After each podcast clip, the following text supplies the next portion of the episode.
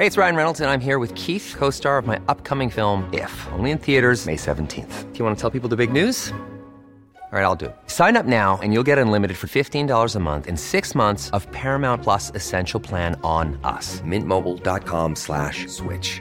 Upfront payment of $45 equivalent to $15 per month. Unlimited over 40 gigabytes per month. Face lower speeds. Videos at 480p. Active Mint customers by 531.24 get six months of Paramount Plus Essential Plan. Auto renews after six months. Offer ends May 31st, 2024. Separate Paramount Plus registration required. Terms and conditions apply if rated PG. Heraldo Radio 98.5 FM, una estación de Heraldo Media Group, transmitiendo desde Avenida Insurgente Sur 1271, Torre Carrachi, con 100.000 watts de potencia radiada. Inicia las noticias de la tarde con Jesús Martín Mendoza en Heraldo Radio.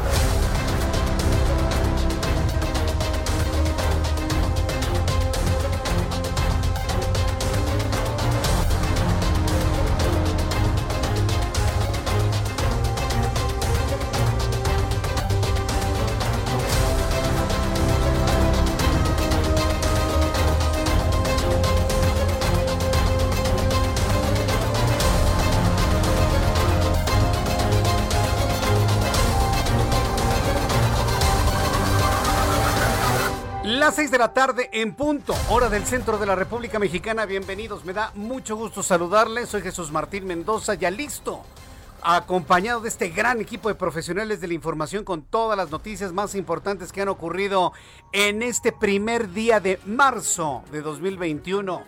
Aunque usted no lo crea, se nos fueron como agua de las manos dos meses del año 2021.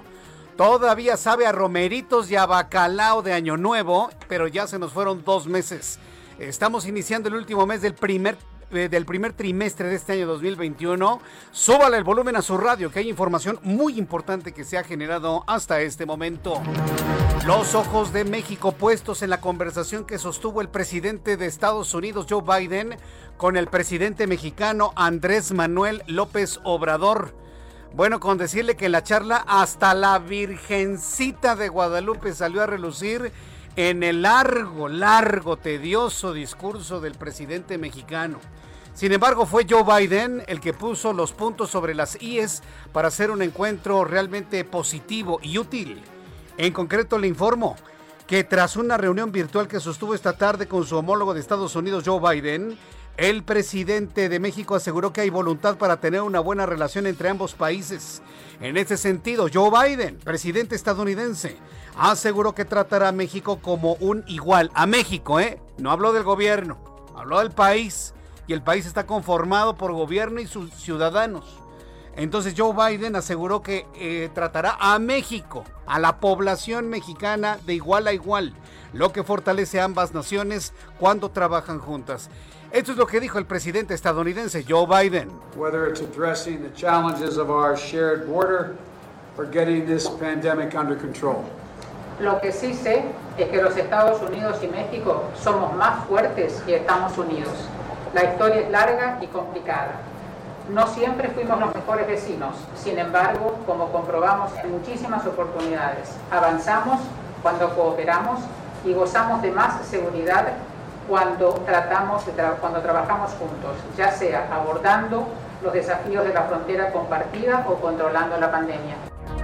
Avanzamos cuando cooperamos, le dice Joe Biden al presidente mexicano. Avanzamos cuando cooperamos. O sea, entiéndeme, vas a tener que cooperar en materia de cuidado del medio ambiente, el cumplimiento de todo lo estipulado por el Acuerdo de París y todos los acuerdos signados por México, por el gobierno mexicano y por la sociedad mexicana en materia de medio ambiente. Así se entiende. Juntos avanzamos cuando cooperamos, le dice Biden al presidente mexicano. ¿Qué irá a pasar en el futuro? ¿Quién sabe? Por lo pronto le voy a decir quién se anotó una palomota de color verde. ¿eh? Punto para Ebrard. Ebrard, Marcelo Ebrard, secretario de Relaciones Exteriores, es el que logró este encuentro impensable después del proceso electoral en los Estados Unidos, cuando López Obrador pues lamentaba la derrota de su amigo Donald Trump bueno, pues punto para Marcelo Ebrard. Este no es punto ni para Biden ni para López Obrador. Punto para el que conformó todo este encuentro en donde amarra al gobierno mexicano a una colaboración tal y como se ha establecido en los acuerdos internacionales. Interesante sin duda, le voy a tener todos los detalles más adelante aquí en el Heraldo Radio. También le informaré que un juez ordenó la aprehensión del exgobernador de Nayarit, Roberto Sandoval, y de su hija Alejandra Sandoval López por una presunta responsabilidad en el delito de operaciones con recursos de procedencia ilícita en agravio de las finanzas públicas del Estado que gobernó. También le informaré aquí en el Heraldo Radio que la Auditoría Superior de la Federación separó de manera temporal de su cargo al auditor especial Agustín Caso por las presuntas inconsistencias al calcular el costo de la cancelación del aeropuerto de Texcoco, calculado en 331.996 millones de pesos. ¿Qué es lo que ha pasado en todo este asunto mientras el auditor superior de la Federación comparecía ante el, eh, ante legislativo de nuestro país? Bueno, pues que le cortan la cabeza al auditor especial Agustín Caso. Pero la cifra de 331 mil pesos que le costó al erario, a los impuestos, a nosotros los mexicanos, el, el capricho de cancelar el aeropuerto de Texcoco, eso no ha cambiado, ¿eh? Habrá una cabeza rodada, pero las cifras se mantienen igual. Quiero informar que Gerardo Lozano Dubernard, auditor especial de la Auditoría Superior de la Federación, informó que en toda la fiscalización que se ha hecho en la construcción del aeropuerto de Texcoco, se han presentado 84 denuncias de hechos por 14.789 millones de pesos por posible daño al erario público. Sea como sea, la administración obradorista no se salva de señalamientos de quebrantos al erario público. Y también le informo que el Instituto Nacional Electoral reconoció que solo ha podido tramitar el 30% de las 36 quejas recibidas por presunta violencia política de género, por lo que han sido emitidas a los órganos de control de los congresos locales, a las comisiones de justicia de partidos y a la Secretaría de la Función Pública. Le informo que David Monreal ha solicitado hoy su registro ante el órgano electoral como, candidato de la coalición Juntos Haremos Historia, conformado por Morena, Partido del Trabajo, Verde Ecologista y Nueva Alianza, para buscar la gubernatura de Zacatecas en las próximas elecciones del 6 de junio.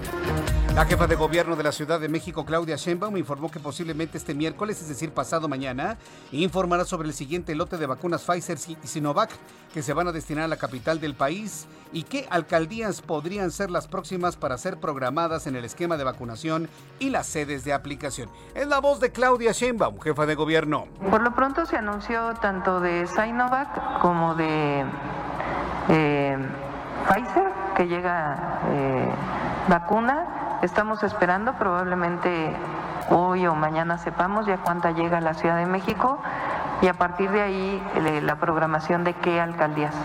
Por eso comenté que probablemente el miércoles ya estaremos dando conferencia de prensa asociado a la al siguiente eh, etapa de vacunación, a qué alcaldías le tocaría, cuáles serían las sedes.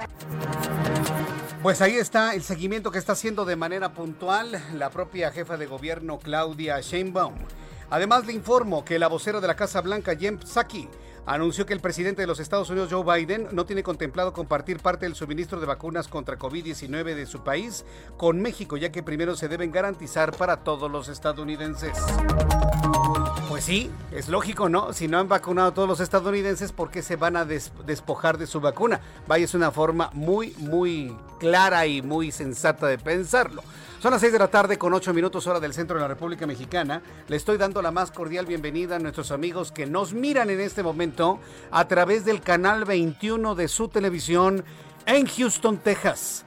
En el canal de Now Media News le estoy enviando un caluroso saludo desde estas cámaras instaladas dentro de nuestro estudio de noticias para usted que nos ve en el canal 21 en Houston, en Woodlands y todo lo que son los alrededores de Houston. Les enviamos un gran saludo, gracias por estar con nosotros a través del canal 21 de su televisión en Houston, Texas. Vamos a revisar la información de los estados con nuestros compañeros corresponsales. Saludo a Karina Cancino, nuestra corresponsal en Nayarita. Adelante, Karina, te escuchamos y te vemos. Adelante.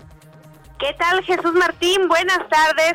Darte a conocer detalles de eso que emitió la Fiscalía General de, Nayarit, de la República cuando anunció a través de un comunicado sobre la orden de aprehensión que un juez federal liberó en contra del exgobernador de Nayarit, Roberto Sandoval, y su hija Lidi por el presunto delito de operaciones con recurso de procedencia ilícita. Esto luego pues de que investigaciones de la subprocuraduría especializada en investigaciones y datos federales y la Subprocuraduría de Control Regional y Procedimientos Penales y Amparo aportaran elementos probatorios sobre la posible comisión del delito de operaciones con recursos de procedencia ilícita y que han caracterizado pues a este este asunto como de importancia para Nayarit debido a la gran cantidad y manejo de recursos en detrimento de la hacienda pública local. Por esta situación de a conocer la Fiscalía de la República se va a buscar la colaboración de otras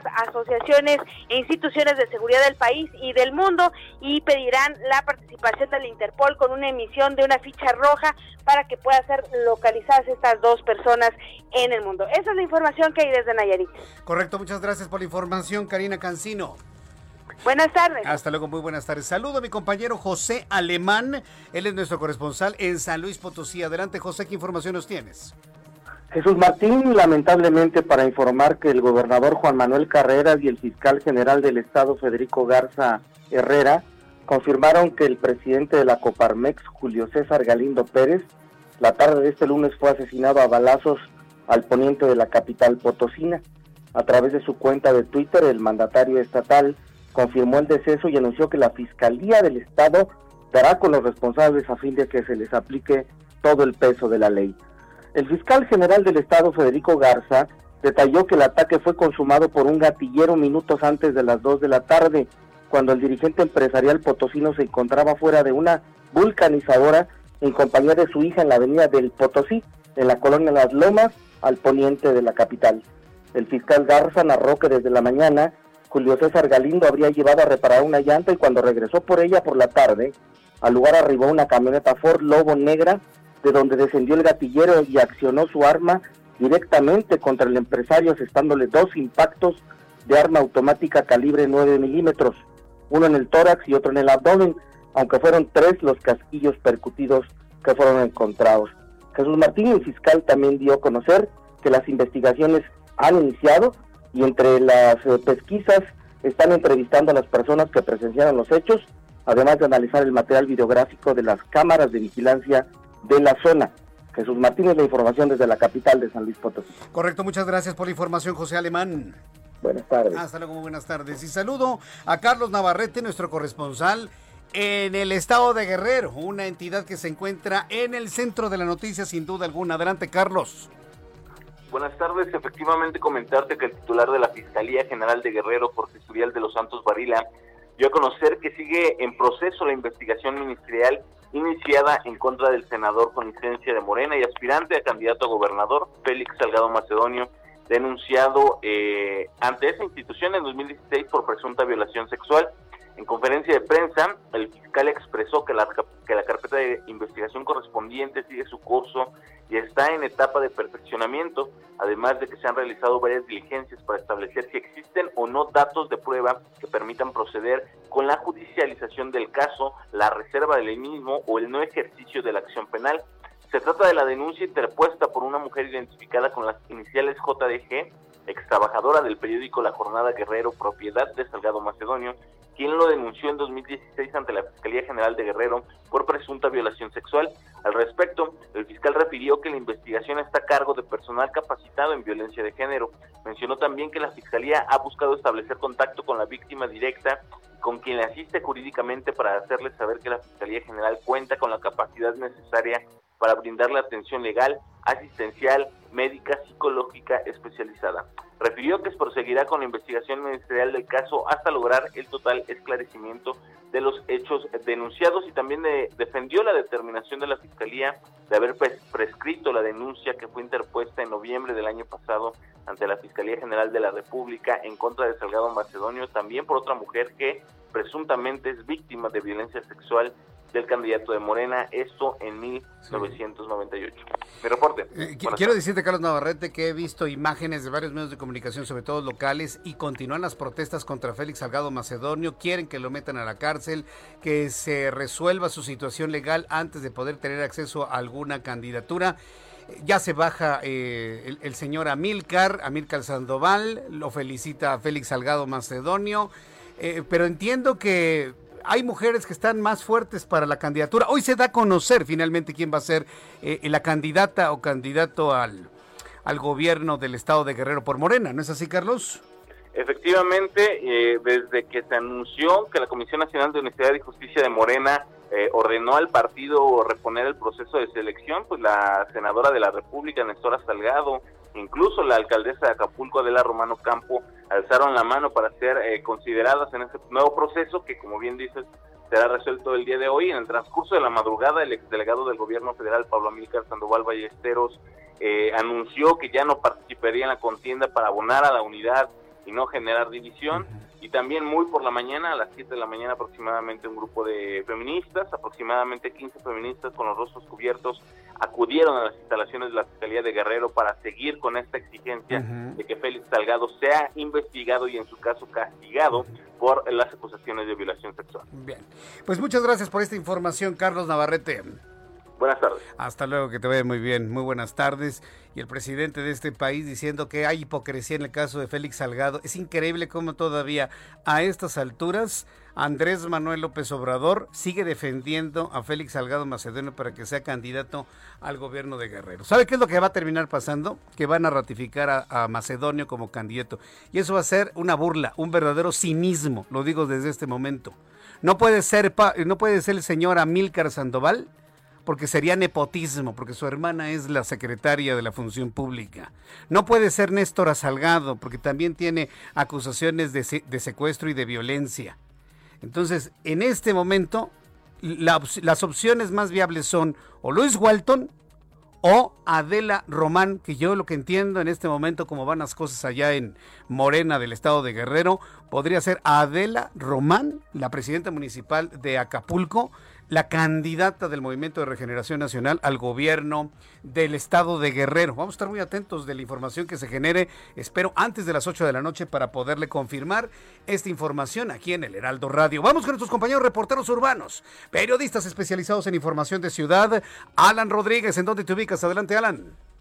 Jesús Martín, amigos, muy buenas tardes. Yo me encuentro en estos momentos en la Avenida de los Insurgentes, a la altura de Valentín Gómez Farías, esto en la colonia Tabacalera. En estos momentos tenemos un corte a la circulación por parte de integrantes del Movimiento Democrático 469 de la Ciudad de México, quienes exigen una solución al problema que presentan por las plazas de defunción del año 2015 al año 2019, las cuales solicitan les sean entregados a los familiares directos y que no se lucre con estos lugares para trabajar. Debido a esta situación, una alternativa de movilidad que tenemos es la avenida Paseo de la Reforma, en donde ya se encuentra despejado a partir de la zona del eje 1 norte y hasta el cruce con Antonio Caso. Por lo pronto, es el reporte que tenemos en este punto. Ya autoridades han intentado dialogar con los manifestantes, sin embargo, no han liberado la circulación, por lo cual tanto hacia la zona sur de la Ciudad de México como hacia el norte se encuentra este bloqueo. Es el reporte que tenemos. Gracias por la información, Alan Rodríguez. Estamos al pendiente. Buenas Complicadísimo el día de hoy. Vamos con Augusto Atempa. ¿En dónde te ubicas, Augusto? Es Martín, excelente tarde. Pues me encuentro en el sur de la ciudad y es que te platico que todavía continúa esta afectación sobre la avenida Periférico Sur. Esto debido a una manifestación que se desarrolló al mediodía de hoy por parte de comunidades indígenas quienes buscaban una reunión con las autoridades de la Comisión Nacional de Derechos Humanos. Eh, este bloqueo generó alrededor de dos horas de, cerrada la circulación en los carriles centrales. Se liberó, pero aún, aún mantienen este bloqueo en los carriles laterales, lo que complica la circulación para todos aquellos que van hacia el sur de la ciudad, desde la bandera de San Jerónimo hasta Luis Cabrera. Hay que manejar con mucha precaución en esta zona. De lo, lo recomendable sería utilizar la avenida Boulevard de la Luz o bien Paseo del Pedregal, incluso la Avenida de los Insurgentes puede ser una muy buena alternativa para poder llegar al sur de la ciudad. Jesús Martín, te reporto. Muchas gracias por esta información. Gracias, Alan. Muy buena tarde. Hasta Augusto Atempa. Augusto Atempa. Gracias, Augusto Atempa, por la información. Bueno, pues ahí tenemos todavía, ahí tenemos todavía el bloqueo en el periférico sur frente a la Comisión Nacional de los Derechos Humanos. Bueno, no sé si haya alguien en el edificio, eh, para empezar. Y, Luis Cabrera. ¿A quién más tenemos? Vamos con nuestro compañero Daniel Magaña en otro punto del Valle de México. Adelante, Daniel. ¿Qué tal, Jesús Martín? Ahora pues tenemos información de la zona de la Avenida Canal de Miramontes. Bueno, pues una tarde pues bastante soleada con algunos conflictos vehiculares, sobre todo para incorporarse hacia la zona de la calzada tasqueña. Las personas que avanzan de la Alameda del Sur pues habrán de pues encontrar algo de rezagos vehiculares la necesidad de considerar alguna vía alterna, ya que una vez cruzado este punto pues de conflicto, el avance es mucho mejor para trasladarse hacia la zona del circuito interior, incorporarse hacia Río Churubusco, bien hacia las inmediaciones del Centro Nacional de las Artes. El reporte Jesús Martín. Muy buenas tardes. Gracias, muy buenas tardes a mi compañero Daniel Magaña. Así estamos iniciando nuestro programa de noticias. Qué lunes y qué primer día del mes de marzo. No se separe ni un solo minuto de El Heraldo Radio, porque aquí le voy a tener toda la información importante al día de hoy. Vamos a revisar lo que sucedió un día como hoy, 1 de marzo, en México, el mundo y la historia con Abraham Arreola.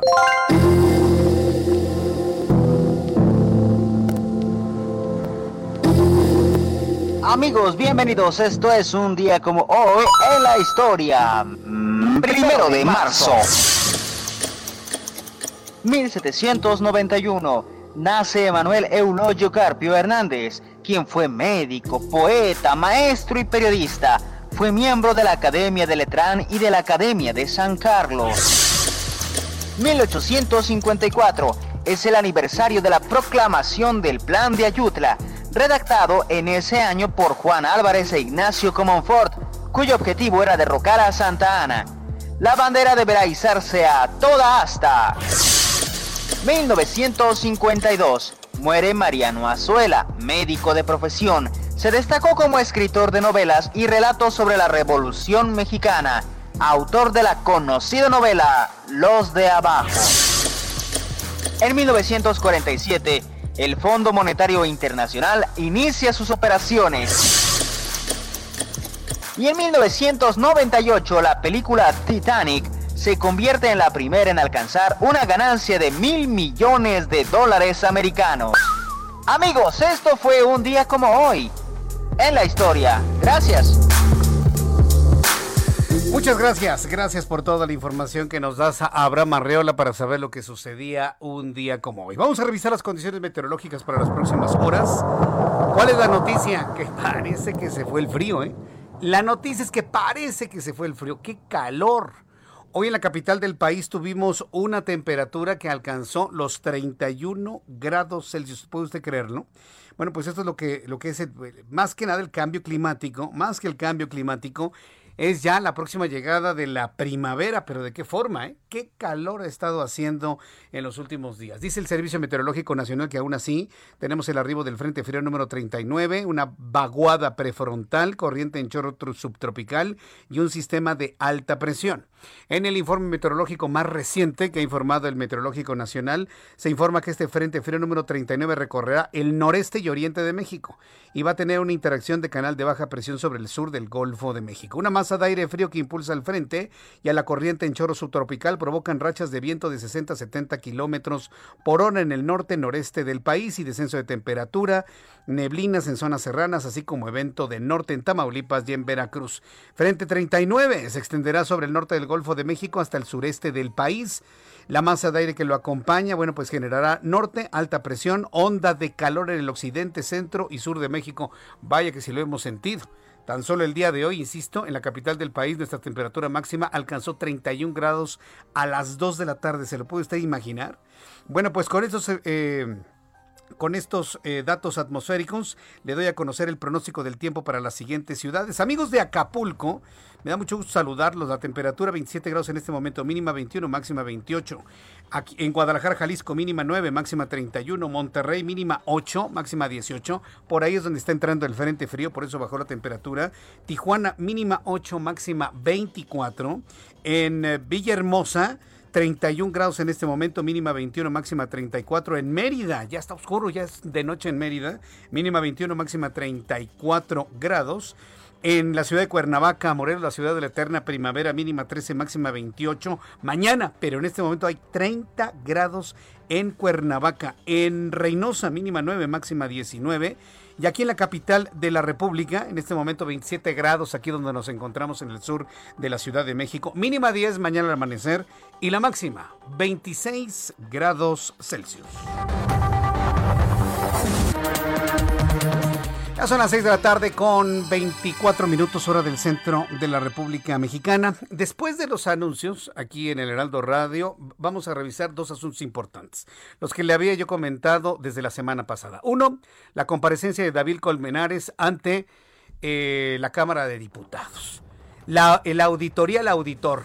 Un auditor que es auditado, porque como dio un dato que no le gusta al gran Tlatoani, entonces hay que auditar al auditado. Y uno de los auditores del auditor, pues lo auditaron y le cortaron la cabeza. Parece juego de palabras, pero finalmente eso ocurrió. Se tuvo que inmolar uno de los auditores del auditor en la auditoría que le hacen a la Auditoría Superior de la Federación. ¿Me entendió? Pues así estamos nosotros, nadie entiende lo que está ocurriendo en este país. Pero la cifra de 331 mil millones de pesos de quebranto al erario público por la cancelación del aeropuerto, eso pues se mantiene. Hasta este momento no han dicho, no me equivoqué, se ahorraron 100 mil millones. No es cierto, hasta este momento no ha ocurrido. Después de los anuncios le tengo la auditoría al auditor, después vamos a platicar de lo que platicó Joe Biden con López Obrador. En fin, después de los anuncios, mucha información aquí en el Heraldo Radio. Regresamos. Jesús Martín Mendoza con las noticias de la tarde por Heraldo Radio, una estación de Heraldo Media Group. Heraldo Radio.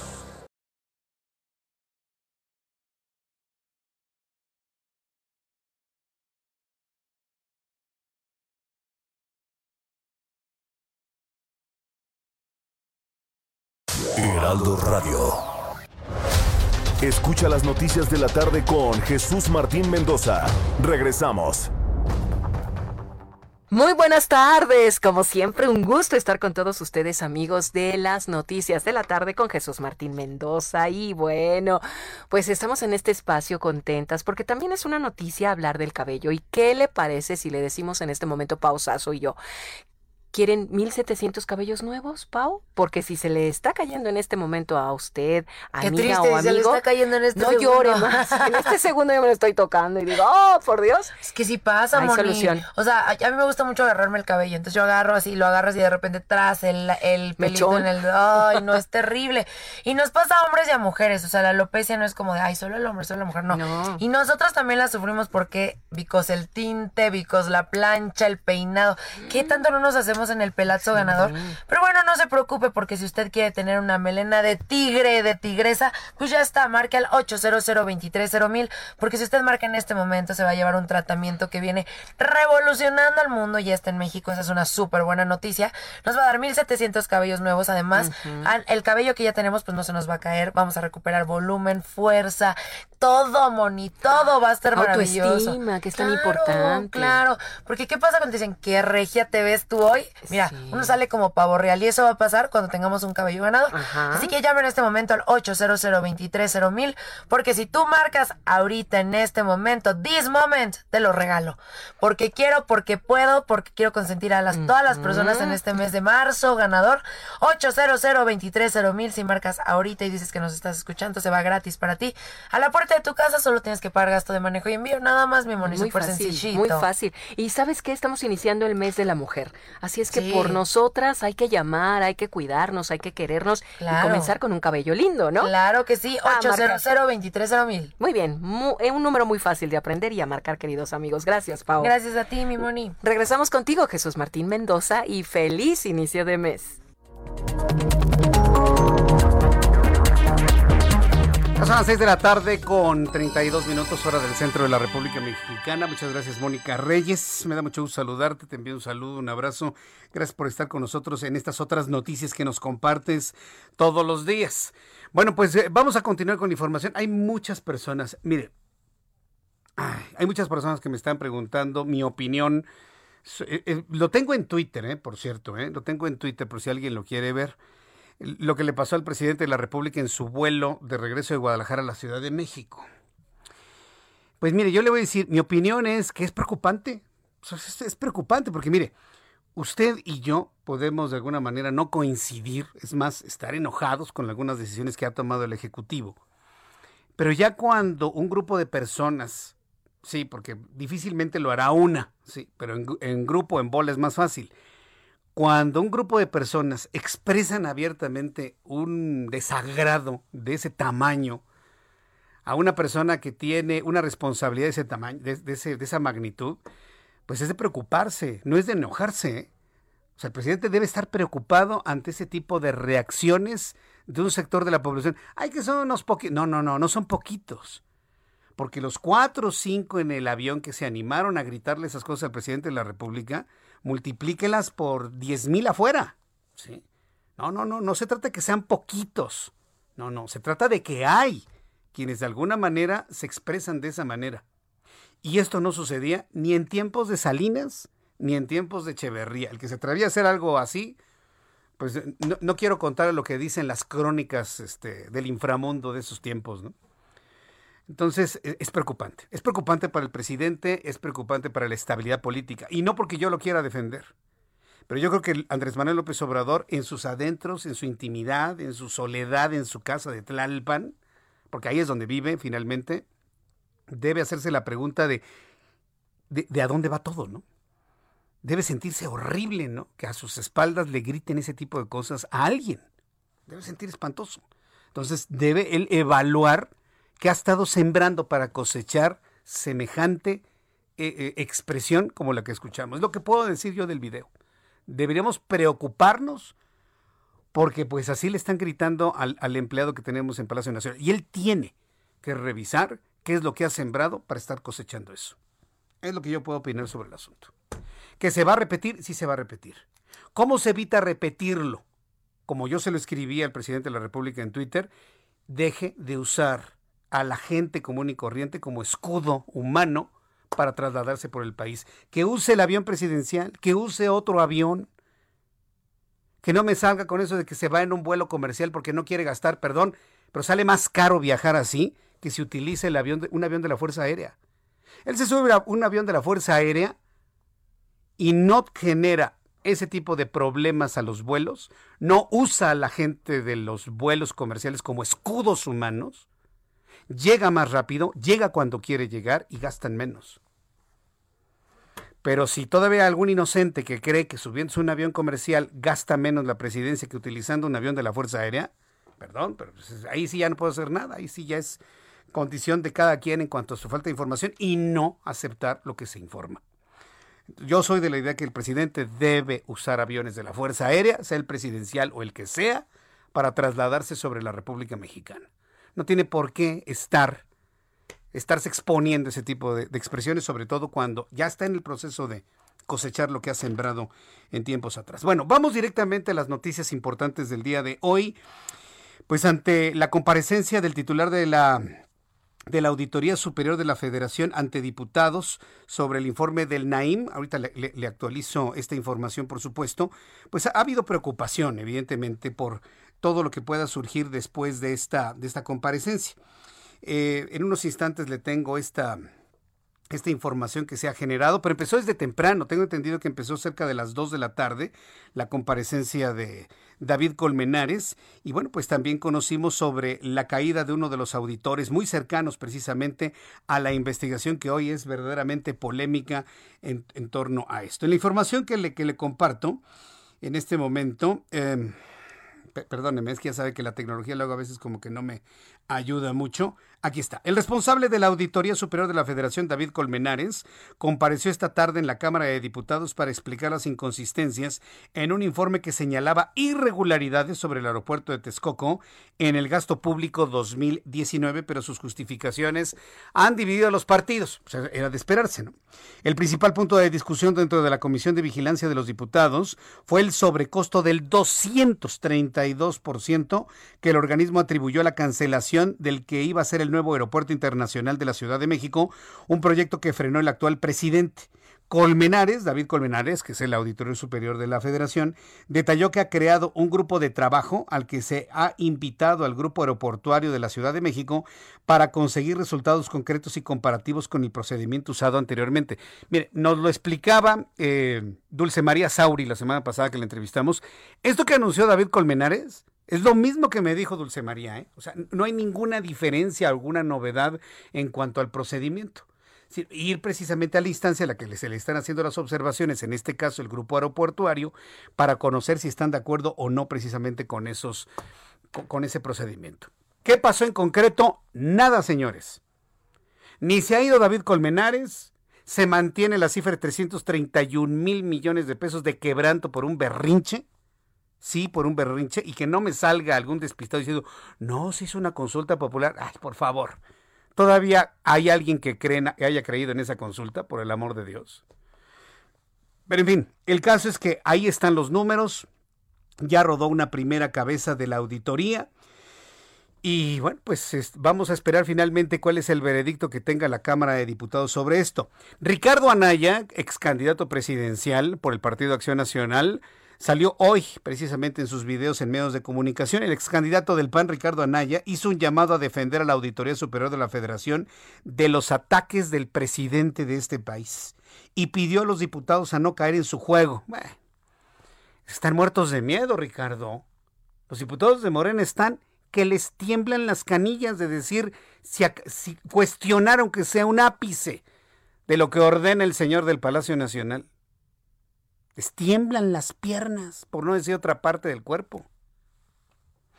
Sin embargo, bueno, Ricardo Anaya hizo lo que tenía que hacer, hacer un llamado a los diputados a no caer en ese juego perverso, al señalar que la revelación del costo del aeropuerto de Texcoco demuestra que el combate a la corrupción del inquilino del Palacio Nacional es una vil mentira, así lo dijo.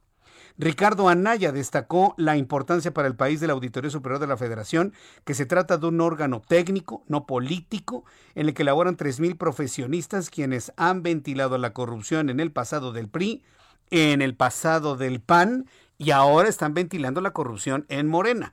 Así lo dijo Ricardo Anaya, ex candidato presidencial. Todo ese cuento de combate a la corrupción, pues parece que es una vil mentira. Pero además hay algo muy grave.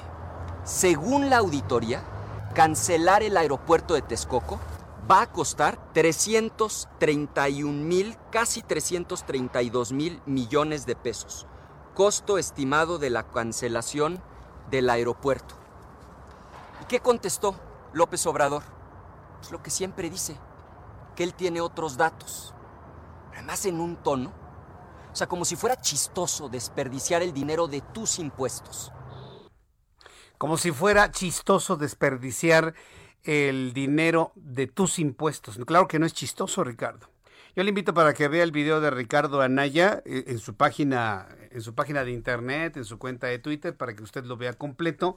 Yo se lo presentaría completo, pero pues evidentemente no tenemos todo el tiempo para poderlo transmitir. Pero vaya, lo central ahí está. La, la, crítica, el señalamiento no tiene nada de chistoso que un presidente se gaste del erario 331 mil millones de pesos. ¿Cuándo? Ese aeropuerto, ese aeropuerto iba a costar cero pesos al erario. Todo el dinero era de, particulares. Todo el dinero era de particulares. Tan es así que a esos particulares se les tuvo que pagar su inversión y su ganancia. Por eso esa cantidad tan estratosférica de dinero. No necesita ser usted un financiero para entender ese concepto. Usted invierte 100 pesos y tenía proyectado ganar 100 y 70 más. Ah, bueno, pues aquí van tus 100 y tus 70 más. Y los inversiones dijeron, bueno, me lo quedo en lugar de esperar 20 años, ya me lo pagaron y vámonos. Pues claro que sale una cantidad de ese tamaño. Imagínense, ese aeropuerto no le iba a costar nada a México. el dinero lo estaban poniendo los empresarios, gente privada. Un aeropuerto para el beneficio de México. Iba a ser un hub. le íbamos a quitar inclusive atención a aeropuertos de, de Texas, de, de, Florida. Iba a ser eh, uno de los, de los hubs, así se le conocen, más importantes de América del Norte. Un imán de atracción de inversiones, de todo tipo de inversiones. Claro, vino la pandemia y es imposible ver lo que hubiese sucedido sin la pandemia. Pero el aeropuerto estaría ya por, por funcionar, con cuatro pistas, dos primeras en esta etapa. Cancelarlo para echarle a perder los negocios a los adversarios de López Obrador y gastarse 331 mil millones de pesos. Sí, yo entiendo que hay personas que, pero ¿por qué se los gastó? Ah, porque hubo que pagarle a esos privados lo que invirtieron más su ganancia.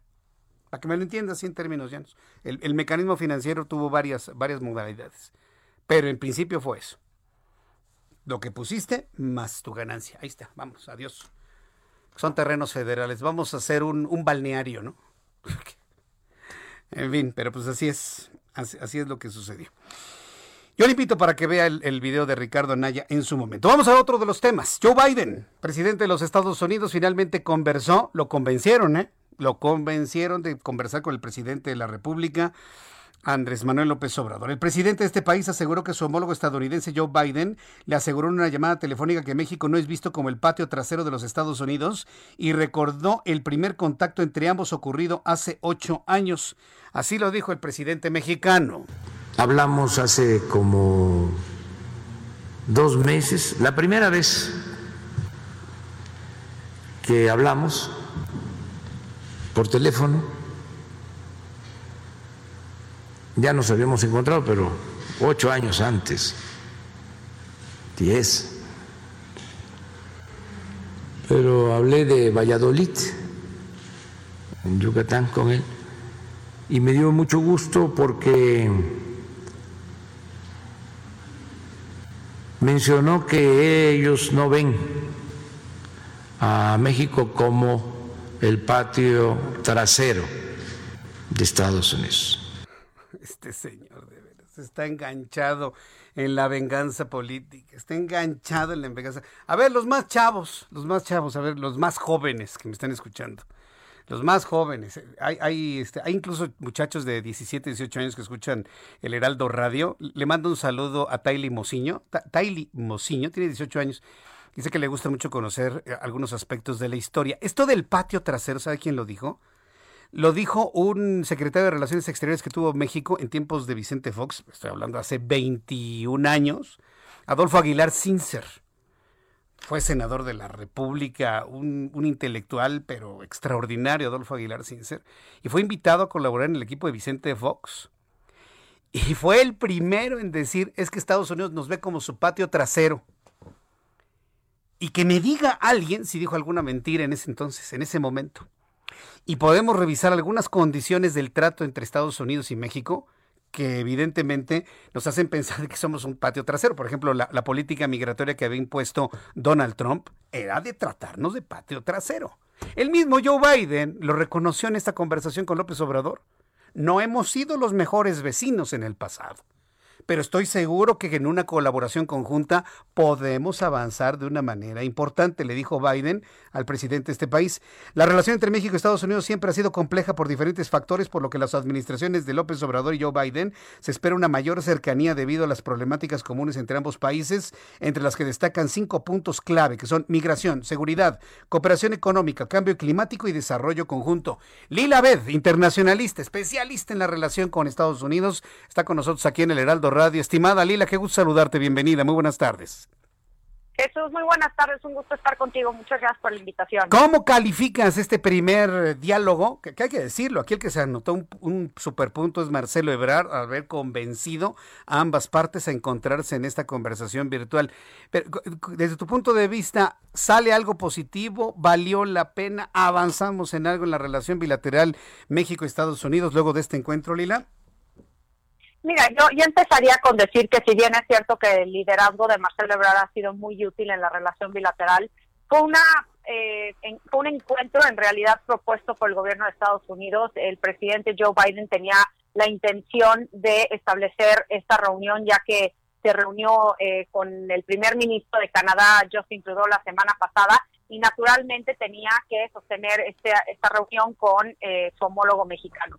Creo que eh, la, parte que tuvimos acceso a la introducción eh, vi a un Biden pues muy eh, positivo en cuanto a cómo ve la relación con México, dijo que se va a tratar al país con dignidad y que estaba muy ansioso del diálogo que iba a tener con Andrés Manuel López Obrador.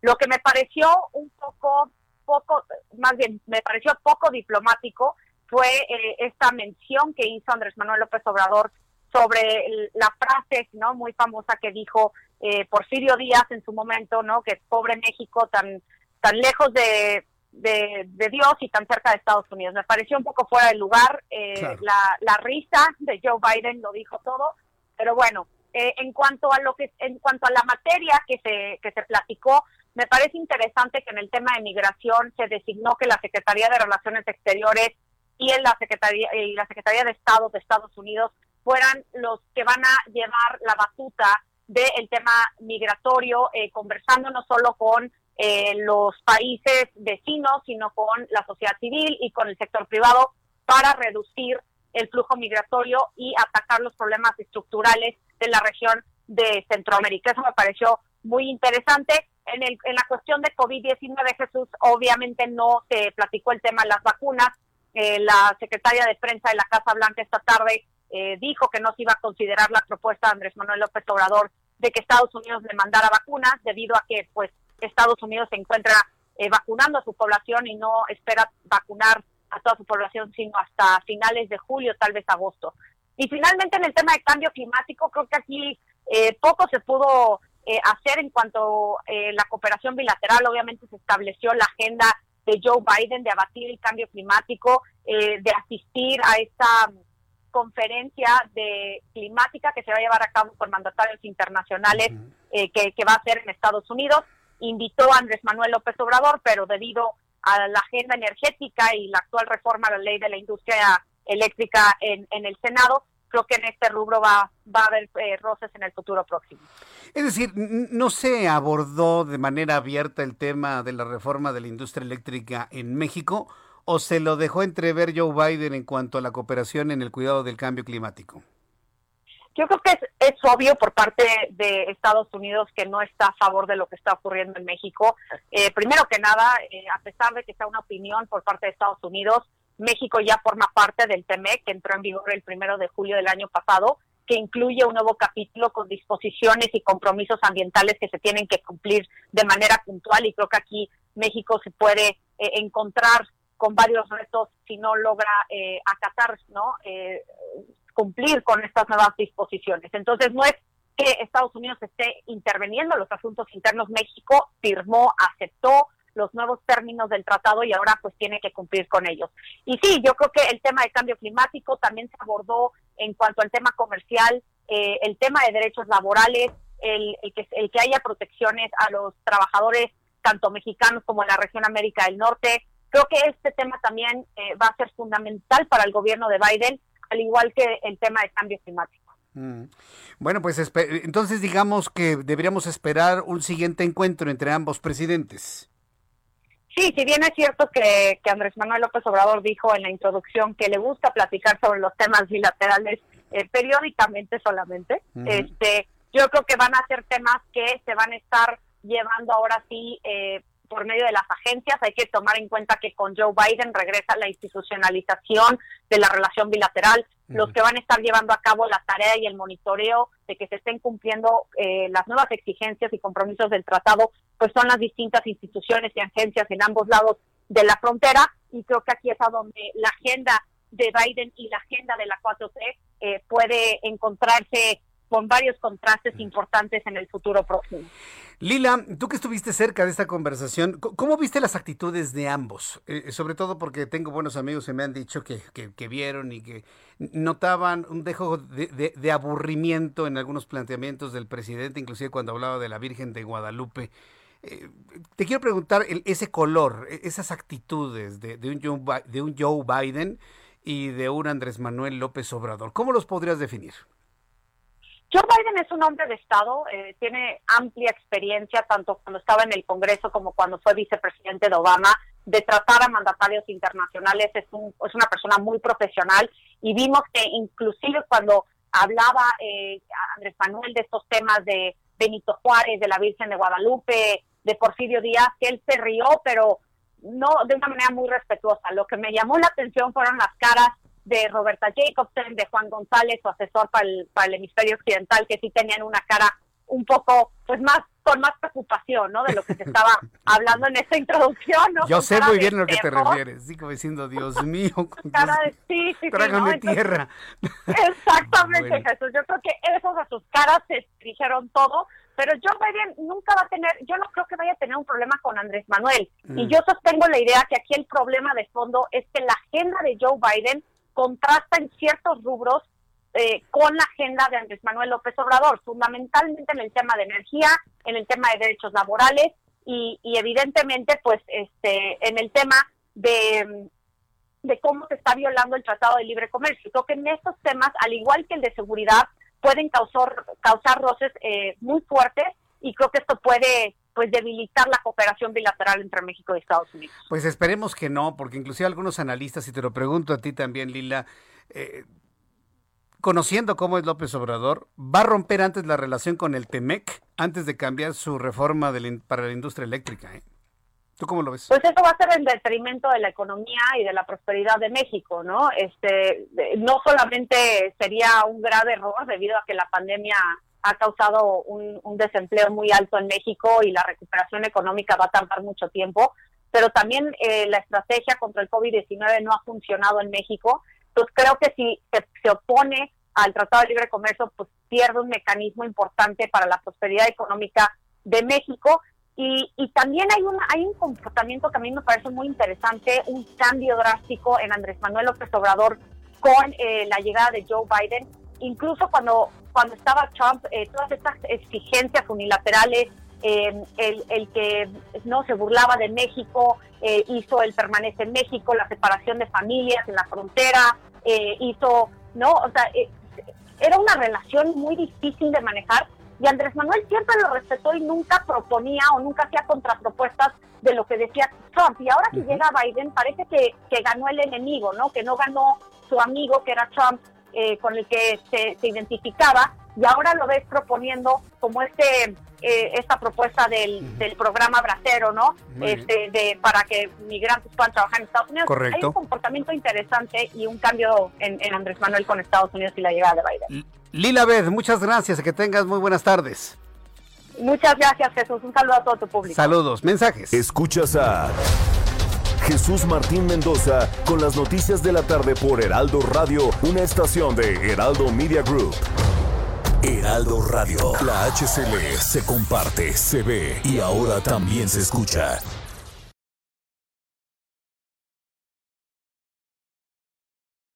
Heraldo Radio, la HCL se comparte, se ve y ahora también se escucha. Escucha las noticias de la tarde con Jesús Martín Mendoza. Regresamos.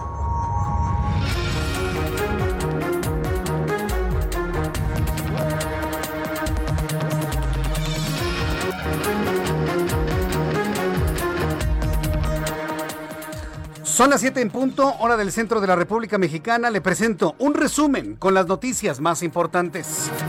En entrevista con el Heraldo Radio, la politóloga e internacionalista Lila Bed habló sobre la relación entre México y Estados Unidos durante, las administraciones de López Obrador y Joe Biden, cuya primera conversación celebrada este lunes fue positiva del lado de Biden, a pesar de un gesto poco diplomático por parte del presidente mexicano. Así lo reveló la internacionalista Lila Bed. Eh, vi a un Biden pues muy... Eh, positivo en cuanto a cómo ve la relación con México, dijo que se va a tratar al país con dignidad y que estaba muy ansioso del diálogo que iba a tener con Andrés Manuel López Obrador. Lo que me pareció un poco, poco diplomático fue eh, esta mención que hizo Andrés Manuel López Obrador sobre la frase no muy famosa que dijo eh, Porfirio Díaz en su momento, no que pobre México tan tan lejos de de, Dios y tan cerca de Estados Unidos. Me pareció un poco fuera de lugar. La, la risa de Joe Biden lo dijo todo.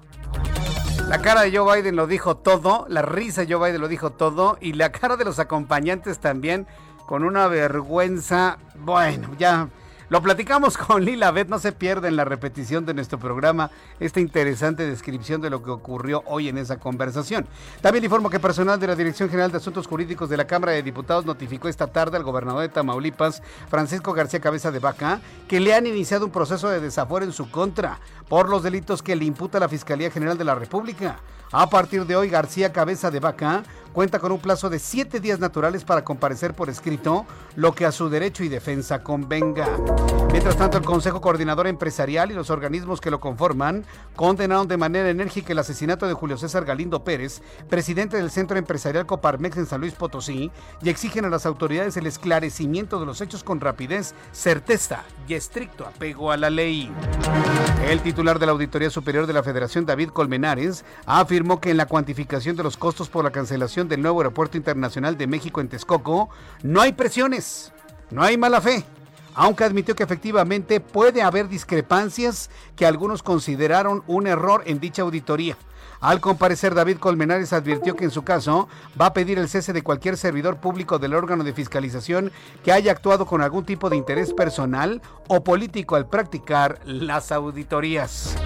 Mientras tanto, la Comisión Nacional de Hidrocarburos informó que durante enero la producción de crudo de Pemex presentó una caída de 4.7% en comparación con el mismo mes de 2020, lo que significa una producción de 1.595.000 barriles diarios. El presidente de este país informó que 25 gobernadores de los 32 del país se han adherido a su acuerdo nacional para la democracia. Resaltó que el objetivo principal del acuerdo es evitar la injerencia de los gobiernos a favor de alguna de las candidaturas durante los comicios de junio próximo.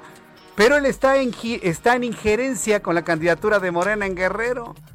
¿Cómo puede Andrés Manuel López Obrador pedirle a los gobernadores que no intervengan si el presidente de ese país está interviniendo en la candidatura para el gobierno del estado de Guerrero. Bueno, yo, se lo digo, yo no me puedo quedar con eso. Digo, finalmente yo le transmito lo que está pidiendo el presidente, quienes lo han aceptado, pero yo nada más le doy este contexto para que usted opine de lo que está realmente ocurriendo, usted lo sabe. Un grupo de expertos de la Organización Mundial de la Salud desaconsejó el uso de la hidroxicloroquina como medida para prevenir el COVID-19 debido a que no tiene un efecto significativo sobre la muerte y el ingreso en el hospital. El Senado de los Estados Unidos confirmó este lunes a Latino Miguel Cardona como nuevo secretario de Educación del gobierno de Joe Biden, quien prometió que hará todo lo posible para que los niños y los jóvenes en Estados Unidos tengan acceso a las mismas oportunidades educativas. Estas son las noticias en resumen. Le invito para que siga con nosotros. Le saluda Jesús Martín Mendoza. Son las 7.5, las 7.5 horas del centro de la República Mexicana. Continuamos con la información aquí en el Heraldo Radio. Y bueno, pues vamos con nuestros compañeros reporteros urbanos. Empiezo con Alan Rodríguez. ¿En dónde te ubicas, Alan? Jesús Martín, amigos, muy buenas tardes. Nos encontramos en estos momentos en la colonia Tabacalera, donde ya fue retirado el bloqueo que mantenían algunos manifestantes. A ellos se les ofreció una mesa de trabajo para el día de mañana, programada con autoridades capitalinas, y debido a esta situación ya fue reabierta la avenida de los insurgentes en ambos sentidos, tanto para quien se dirige hacia la zona norte como hacia la zona sur. En la avenida, eh, en este punto, tenemos avance a vuelta de rueda para quienes se desplazan desde la zona de Paseo de la Reforma hasta el eje 1 norte, la zona de Buenavista, y en el sentido contrario el avance es constante a partir de Calzada México-Tacuba hasta la glorieta de los insurgentes. Por otra parte, comentarles que tenemos ligeros asentamientos por el cambio de luces del semáforo, esto en la avenida Antonio Caso para quienes se desplazan desde insurgentes hacia la zona del circuito interior. Para quienes se desplazan en el sentido contrario, desde la zona del circuito interior hacia la avenida de los insurgentes, una buena alternativa es la avenida Sullivan, que en estos momentos presenta buen avance. Por lo pronto, es el reporte de vialidad que tenemos. Muchas gracias por la información, Alan Rodríguez. Estamos al pendiente. Buenas noches. Hasta luego, buenas noches. Augusto Atempa, ¿en qué, qué gusto saludarte? ¿En dónde te ubicas, Augusto? Jesús Martín, pues ahora nos trasladamos hacia la zona poniente. Te platico que la calle Arquímedes presenta avance lento. Esto para quienes proceden de la calzada de Chivatito buscan llegar a Ejército Nacional. Hay que manejar con mayor precaución en la avenida Horacio, pues ahí se llevan a cabo maniobras por parte del transporte público. La avenida Circuito Interior presenta avance lento en su tramo desde el bosque de Chapultepec hasta Benjamín Franklin, y esto es en los carriles centrales y laterales. Hay que manejar también en esta zona con precaución, sobre todo para quienes van hacia el sur de la ciudad y utilizan este, esta habilidad para poder llegar a su destino. Jesús Martín, el reporte. Gracias por esta información. Muchas gracias. Hasta luego, Augusto Tempa. Que te vea muy bien. Hasta luego. Son las 7 con 7, las 7 con 7 horas del centro de la República Mexicana. Este, vamos con. Pero está, está cortada la comunicación. La estoy escuchando. A ver, Mayeli Mariscal, ¿estás ahí en la línea? Aquí estoy. Ah, perfecto. Gracias, Mayeli, desde Guadalajara, Jalisco. Gusto en saludarte. ¿Qué información nos tienes? Hola, ¿qué tal? Muy buenas noches a ti y a todo el auditorio. La Secretaría de Seguridad del Estado tomó desde el pasado viernes el control de la comisaría de Mezquitic, esto en el en Jalisco, y se tiene detenidos por lo pronto al comisario y tres elementos de esta corporación municipal por participar presuntamente en hechos de delincuencia organizada y desaparición de personas.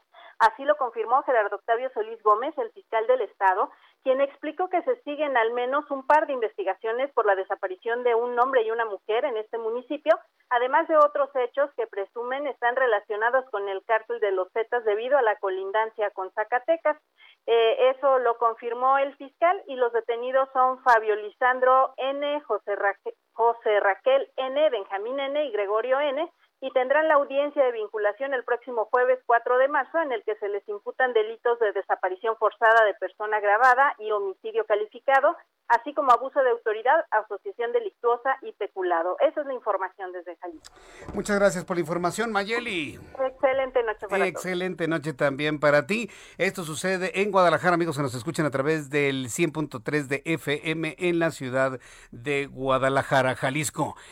Le tenemos la información de cómo arrancan todos los mercados financieros, economía y finanzas en este primer día de marzo con Héctor Vieira. La Bolsa Mexicana de Valores inició la semana con una ganancia del 0.43%, al avanzar 191.67 puntos, con lo que el índice de precios y cotizaciones, su principal indicador, se ubicó en 44.784.58 unidades. En el mercado cambiario el peso mexicano se recuperó 1.55% frente al dólar estadounidense, al cerrar la jornada en 20 pesos con 49 centavos a la compra y en 20 pesos con 62 centavos a la venta en ventanilla. El euro por su parte se cotizó en 24 pesos con 75 centavos a la compra y 25 pesos con 10 centavos a la venta. El Banco de México informó que durante enero las remesas alcanzaron un récord de 3.298 millones de dólares, lo que representó un crecimiento anual de 25.8%. Además, significa su mayor incremento desde marzo de 2020. La Asociación Mexicana de Distribuidores de Automotores estimó que para este año las ventas de vehículos comerciales crecerán 13% en comparación con 2020, lo que representa 31.582 unidades, cifra superior a las 27.020 vendidas el año pasado.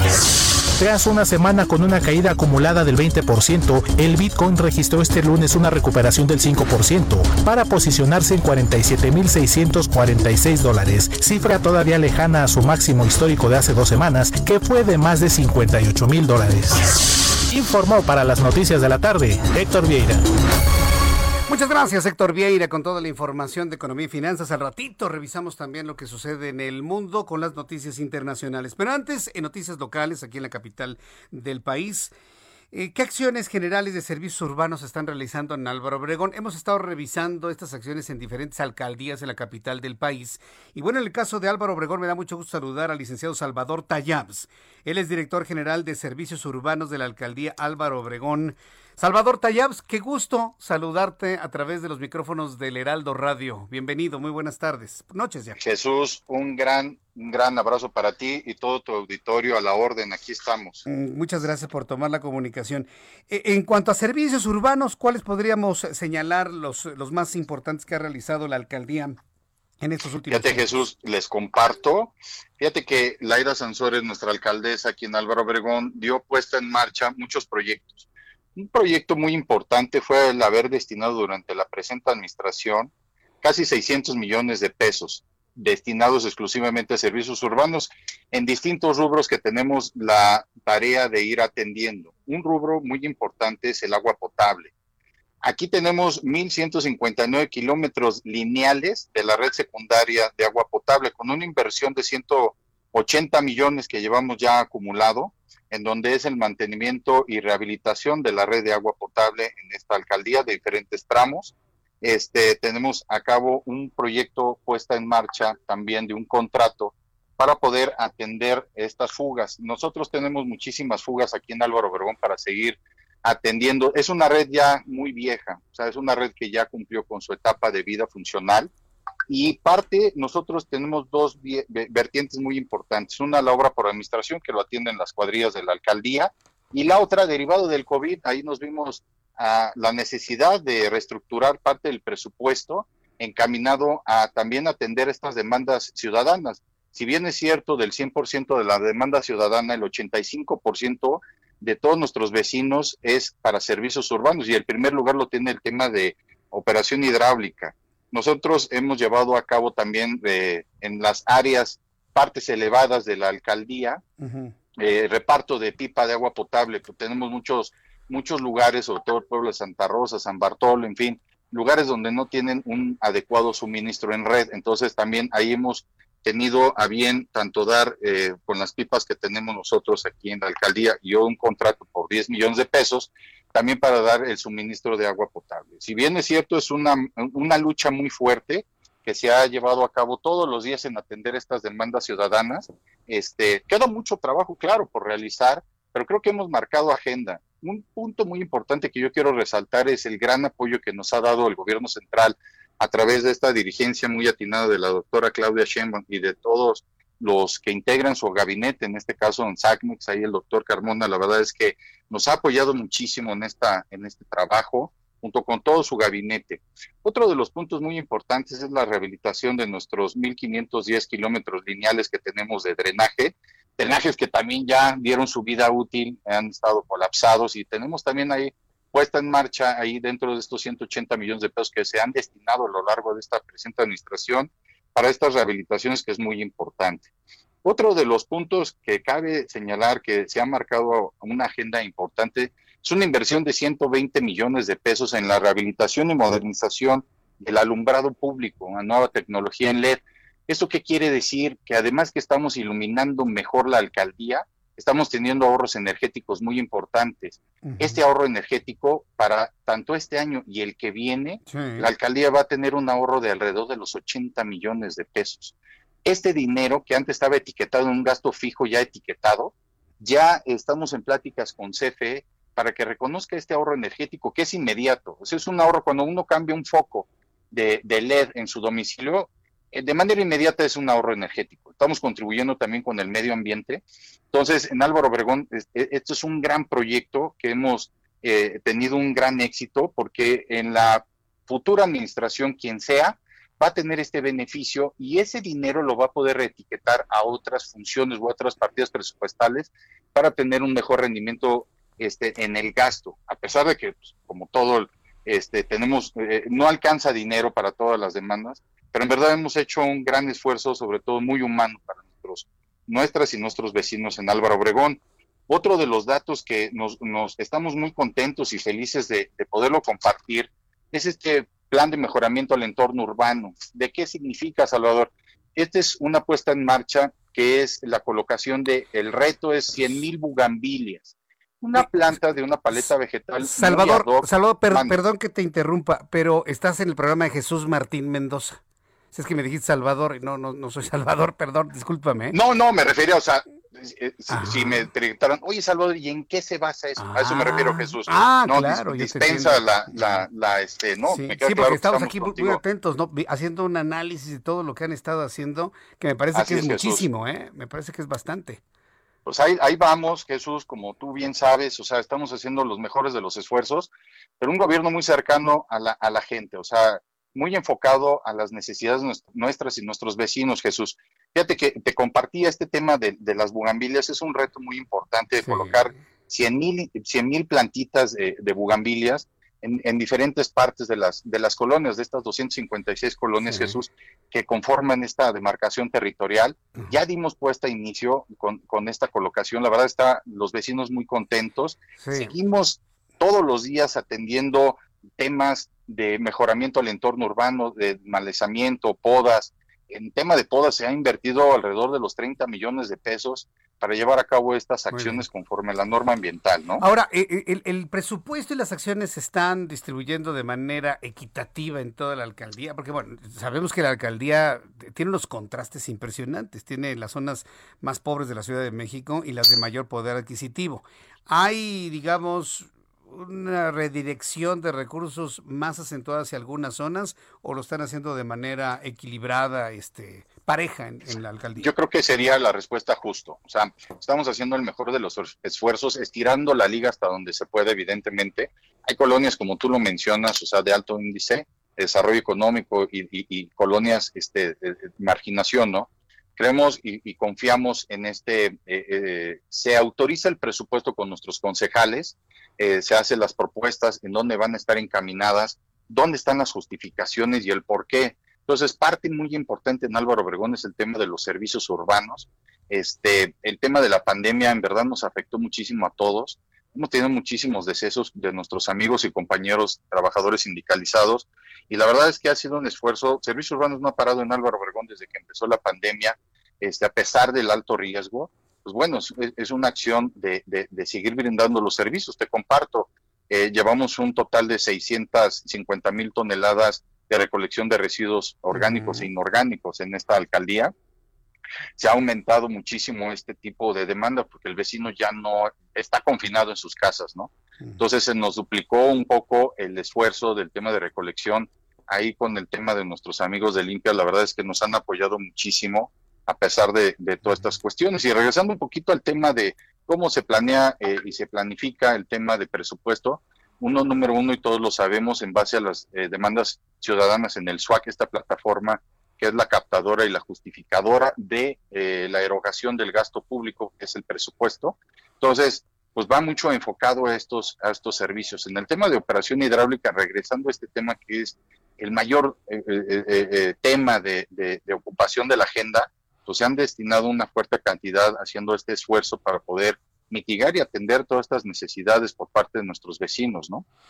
Correcto, bueno, pues eh, yo creo que se ha hecho un, un trabajo, pues me parece que justo, la verdad es que es importante saber cómo se redistribuye este, este recurso. Hay personas que me están escribiendo a través de nuestra plataforma de consulta que le gustaría que en otras alcaldías también les plantearan, les plantearan bugambilias. Este, este, este, programa podría de alguna manera compartirse con otras alcaldías en cuanto al embellecimiento de la zona, que me parece que también es algo importante hacer en cualquier lugar, ¿no, Salvador? Sí, por supuesto, Jesús. Fíjate que es una planta que la verdad tiene una floración muy bonita, que es resistente al medio ambiente, que aguanta eh, el, bajo riego. Ahorita nosotros estamos colocando y con todo el gusto del mundo, quienes se quieran acercar les pasamos todo el know-how. O sea, la verdad es que es un tema de compartir para todos los habitantes de la Ciudad de México y, pues, ¿por qué no del país? ¿no? O sea, realmente este reto de colocar 100 mil bugambilias, que una parte viene por parte del sector empresarial que se suman a estos proyectos y dicen, oye, yo quiero apoyar, yo quiero aportar, le dije, perfecto.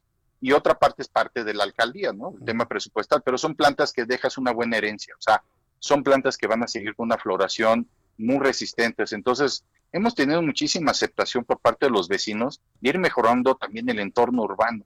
Parte importante. Fíjate que también te comparto, el año antepasado llevamos a cabo un proyecto seguridad. Fíjate que cuando nosotros llegamos aquí a la alcaldía, y no es el tema de estar criticando porque no, nosotros venimos a construir, no a criticar, pero no existían patrullas. Entonces, si bien es cierto, el mando corre por parte del gobierno central, sí, pero la alcaldesa de Sansores dijo, yo me quiero sumar, yo quiero ayudar, y yo quiero colaborar. Bueno, pues ahorita tenemos alrededor de casi 500 elementos de seguridad ciudadana de la PBI, parte del presupuesto que se ha destinado para, para aquello.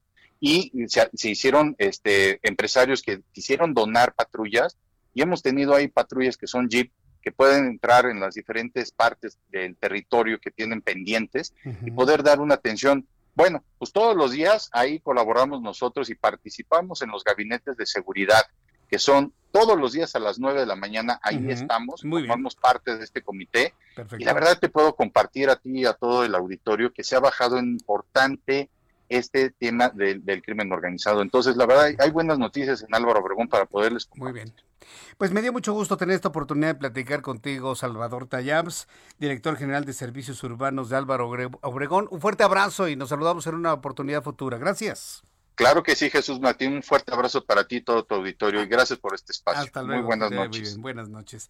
Es Salvador Tayabs, director general de Servicios Urbanos de Álvaro Obregón. Son las 7.21, las 7.21 hora del centro de la República Mexicana. Bueno, continuando con la información de este día, yo quiero agradecer mucho todos los comentarios, opiniones que han estado llegando sobre el encuentro Biden-López utilizando el primer apellido, ¿no? Este, primer encuentro, estuve revisando algunas imágenes y mientras Joe Biden estaba así sentado, mire, para usted que me ve en YouTube, estaba así Joe Biden, ¿no? Las dos banderas a un lado, normal, ¿no? Trabajando, ¿no? Y López Obrador, así, pierna cruzada, mentón sobre la mano, todo displicente, ¿no? Como una imagen habla más que, que mil palabras, ¿eh? una imagen, todo displicente. Y, vuelvo a lo mismo, ¿se acuerda del problema del, orden de su cuello? ¿Sí? Que nadie le dijo nada, nadie, nadie, nadie, nadie se atreve a decirle, pues en esto tampoco, ¿eh? Decirle, presidente, siéntese derecho. presidente, no, apoye el codo en la mesa porque pues, es de falta de educación. Siéntese derechito, bonito, así como muñequito, que se vea usted bien ante la cámara y que lo vea bien el presidente. Está todo echado hacia un lado, ¿no? Y lo digo con el afán sí de crítica, para que en la siguiente reunión alguien se atreva a decirle al presidente, oiga, presidente, mire, vamos a cuidar su imagen ante la conversación con tal presidente del mundo. Tiene usted que estar derecho, mirando siempre a la cámara de frente, este, revisando que no, no cubre esta bandera. O sea, son elementos fundamentales de comunicación. Elementos fundamentales de comunicación. Pero bueno, se entiende esto como una crítica descarnada y no lo es. Debería hasta de darme las gracias de decirle eso. ¿eh? Anuncia el jefe Diego la llegada a sus redes sociales. Todas las redes, todas las redes donde usted en Twitter, en Facebook ha visto el jefe Diego, Diego Fernández Ceballos, eran apócrifas, no eran de él. Pero, ¿tenemos un minuto y medio? Bueno, en un minuto y medio comparto esto. El candidato presidencial del PAN, Diego Fernández de Ceballos, anunció este lunes la apertura de sus redes sociales y mediante un mensaje en Twitter llamó a los jóvenes de México a transformar su propio destino y el del país, ya que actualmente se vive un momento trascendental lleno de peligros, pero también de oportunidades. El jefe Diego, Diego Fernández de Ceballos, le está hablando a los chavos, a los jóvenes. Fernández de Ceballos reconoció que no fue fácil tomar esa decisión, puesto que ya cuenta con 80 años, pero confió en ser bien cobijado por sus seguidores. Esto fue lo que dijo el jefe Diego. Al decidir incorporarme a las redes sociales es porque quiero convencer a la juventud de México de que tienen en sus manos su propio destino y por lo tanto el destino de México. Estoy convencido que el momento que vive México, que vive el mundo, es un momento trascendente, peligroso, con grandes desafíos, pero también con grandes oportunidades. Esto fue lo que comentó el jefe Diego en su nueva cuenta, en su nueva cuenta de Twitter. Bien, pues en un ratito después de los mensajes le voy a decir cuál es la cuenta de Diego Fernández de Ceballos para que lo pueda ubicar y lo pueda seguir. Voy a los anuncios, al regreso, resumen de noticias, actualización de datos de COVID, nuestros compañeros reporteros urbanos, todo esto y más aquí en el Heraldo. Escuchas a Jesús Martín Mendoza con las noticias de la tarde por Heraldo Radio, una estación de Heraldo Media Group. Heraldo Radio.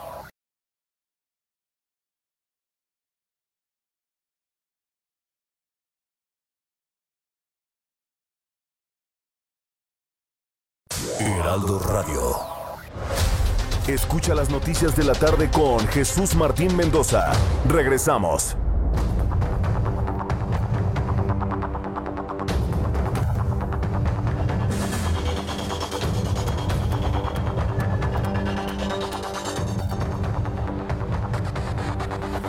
Son las siete y media, las siete y media hora del centro de la República Mexicana. ¿Ya me mandaste los datos de COVID, este Orlando? Sí, en, un ratito les tengo los datos de COVID. Ya me los mandó Mark51, creo que desde las seis y cuarto de la tarde. ¿eh? No, no, es que luego de repente tenemos este, unos super reporteros aquí en, este grupo de amigos. Gracias, Mark, muchísimas gracias. Ya, ya, ya, ya, los tengo. En unos instantes le voy a dar a conocer los números de COVID-19 eh, que se informan, los primeros datos del mes de marzo. estamos prácticamente ya transitando sobre el primer año de esta enfermedad y nunca nos hubiésemos imaginado que al año siguiente estaremos como estamos ahora. Muchos comentarios sobre Diego Fernández de Ceballos en los comerciales. Le compartí a través de YouTube el mensaje grabado de Diego Fernández de Ceballos en las redes sociales y permítame esta reflexión ahora en nuestras emisoras en toda la República Mexicana. Es de admirarse que un hombre como Diego Fernández de Ceballos, que él mismo reconoce que es un hombre de 80 años, entre a las redes sociales es admirable, hay que reinventarse, hay que estarse reinventando nuevamente. Eso me parece que está muy bien y se aplaude. Quienes conocemos a Diego Fernández de Ceballos de hace muchas, muchas algunas décadas y hace muchos años, sabemos que es un hombre de una potencia en el argumento y en la posición política muy definida, muy congruente, muy potente y de mucho jale. Eso lo podemos reconocer. Es más, estuve platicando con algunos chavos hace, hace tiempo recordando lo que sucedía en 1994, cuando este hombre, Diego Fernández de Ceballos, fue el candidato del PAN a la presidencia de la República. Yo les aseguro a estos jóvenes que, no han visto esta parte de la historia, que si no fue, hubiese sido asesinado Luis Donaldo Colosio en 1994, vamos a eh, pensar un poco en el pasado, Luis Donaldo Colosio no hubiera sido presidente de este país hubiera ganado Diego Fernández de Ceballos. El PAN hubiese arribado al poder en 1994, no en el 2000 como ocurrió con Vicente Fox. Lo que pasa es que luego la historia, el tiempo, mata algunas cosas reales. Pero en ese entonces, Diego Fernández de Ceballos, en 1994, iba a la cabeza en las iniciales encuestas. En ese entonces empezaban los ejercicios de encuestas para saber por dónde iba la preferencia electoral. Y en un primerísimo lugar iba Diego Fernández de Ceballos, que me desmienta cualquier historiador. En segundo lugar, Cuauhtémoc Cárdenas, que se lanzaba por segunda ocasión a la candidatura a la presidencia de la República, luego que se la robó la elección, el señor Bartlett, que hoy tenemos eh, como director de la Comisión Federal de Electricidad. Y en tercer lugar, iba Luis Donaldo Colosio. No prendía su campaña reporteros, jefes de información, periodistas de ya de viejo cuño, de bastantes años, no me dejarán mentir, no prendía la candidatura. Al grado de que la cobertura de la campaña de, Colosio era, era, era, como de cajón, como de interiores. Saltó a la luz cuando ocurrió lo de Lomas Taurinas, pero todo el tiempo anterior de campaña no prendía la campaña. Y que me desmienta alguien, que me desmientan. Comento esto porque ahí estamos revisando la importancia de un Diego Fernández de Ceballos. Cuando matan a Colosio y llega Ernesto Cedillo Ponce León y con el impacto mediático que significó el magnicidio, pues el PRI retomó y ganó la presidencia, ¿no? Hubo, un acuerdo para mantener cohesionado al país. Pero Diego Fernández de Ceballos fue un candidato a la presidencia que pudo haber sido presidente de este país. Ah, claro, por supuesto. ¿Por qué reflexiono en esto? Me han hecho muchísimos comentarios, porque ya lo comenté en YouTube y se lo comento aquí en la radio. Porque la parte que a mí me preocupa es que el Partido Acción Nacional tenga que... Yo sé que es una decisión personal de Diego Fernández Ceballos, pero él se manifiesta como panista. Que las ideas de cambio, la energía para cambiar, vengan de un hombre de 80 años. ¿Dónde están los jóvenes líderes del PAN? ¿Dónde está el nuevo Diego? ¿Dónde está el nuevo jefe? Diego, pregunto yo. No, que Ricardo Anaya. Bueno, Ricardo Anaya es Ricardo Anaya. Pero el hombre que ocuparía precisamente esa posición de combate político, ¿dónde, está, ¿dónde están los jóvenes líderes de Acción Nacional? Esa es mi pregunta. Al ver a Diego Fernández Ceballos en las redes sociales, me pregunto, ¿y los que tienen 70 años? ¿Y los de 60? ¿Y los de 50? ¿Y los de 40? ¿Y los de 30?